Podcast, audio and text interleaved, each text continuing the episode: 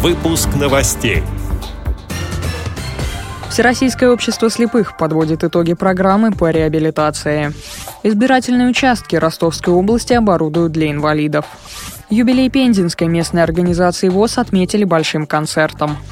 Приход Михайловского собора Удмуртии наладил сотрудничество с предприятием ВОЗ. Далее об этом подробнее в студии Дарья Ефремова. Здравствуйте. Всероссийское общество слепых подводит итоги реализации программы реабилитации инвалидов по зрению за 2015 год. Из федерального бюджета на нее было выделено 864 миллиона 200 тысяч рублей. В частности, на эти средства 589 инвалидов по зрению отучились в Центре реабилитации слепых ВОЗ в Волоколамске и его филиалах в Бийске и Железногорске. 175 человек повысили квалификацию на курсах, проводимых КСРК ВОЗ.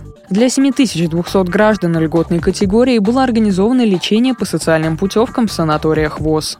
Более подробно с итогами реализации программы можно ознакомиться на сайте Всероссийского общества слепых. В Ростовской области в рамках подготовки к выборам депутатов Госдумы избирательные участки оборудуют для доступа людей с ограниченными возможностями здоровья. В составах участковых комиссий будут работать более 70 человек, выдвинутых общественными организациями инвалидов. Запланировано дополнительное нанесение разметки зебра, яркой окраски ступеней при входах на избирательные участки, установка дорожных знаков, оборудование рельефных полос, а также общественного транспорта звуковыми объявлениями остановок. Добраться до участков избирателям с инвалидностью помогут волонтеры. На избирательных участках будут размещены средства оптической коррекции, установлено дополнительное освещение, трафареты для избирательных бюллетеней. Многие участковые комиссии по собственной инициативе изготовят стенды, на которых разместят информацию, доступную для инвалидов по зрению, сообщает Интерфакс. Напомним, выборы в Госдуму состоятся в единый день голосования 18 сентября.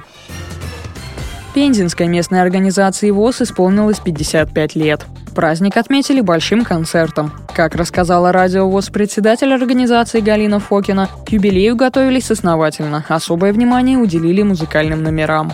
На юбилей был представлены песни хора «Родники» при областном правлении.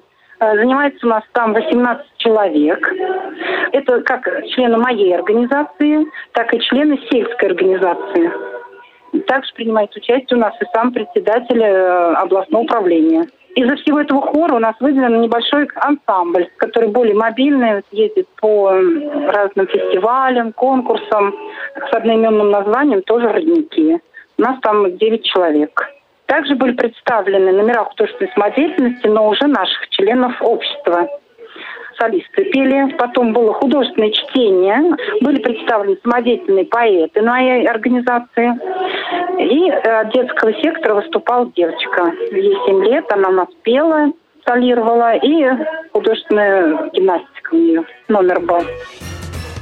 Приход Михайловского собора Ижевска активно работает над экологическими проектами. Сейчас волонтеры собора вместе с экодвижением Удмуртии готовятся к флешмобу по озеленению парков города. Также в рамках проекта в мае прихожанами было собрано и передано предприятию «Спутник», на котором трудятся инвалиды по зрению, более 300 килограммов макулатуры. Из этой макулатуры там изготавливают кассеты для куриных яиц и картонную упаковку. Сотрудничество с предприятием продолжается, говорится на сайте Ижевской и Удмуртской епархии.